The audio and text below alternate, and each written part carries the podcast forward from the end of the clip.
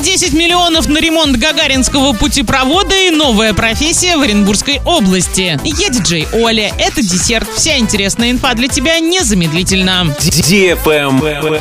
News. 110 миллионов рублей выделят на ремонт Гагаринского путепровода в Орске. 60 миллионов на эти цели запланированы в бюджете области уже в этом году. Еще 50 будут выделены в следующем. Сейчас проект реконструкции находится на госэкспертизе. После получения ее положительного заключения власти объявят конкурс по подбору подрядчика. Лайк.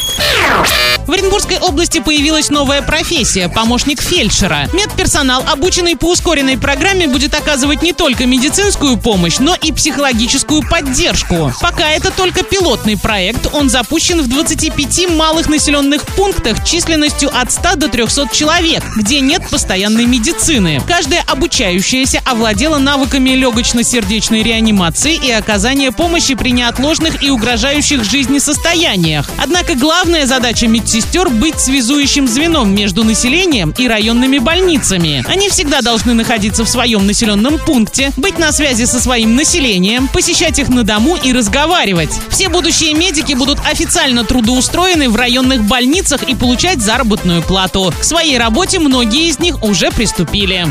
Travel Guide. Российский сайт бронирования жилья для отдыха ко Дню Святого Валентина выявил, куда можно недорого поехать вдвоем в феврале. Ялта, Санкт-Петербург, Сочи, Москва, Банная, Пятигорск, Екатеринбург, Минск, Калининград и Казань вошли в рейтинг самых романтичных направлений отдыха. По данным сервиса, пары бронируют жилье в феврале на срок от 1 до 8 ночей и тратят на проживание от 1200 до 4000 рублей в сутки. В среднем романтический отдых стоит чуть более 9000 рублей. На этом все с новой порцией десерта специально для тебя. Буду уже очень скоро.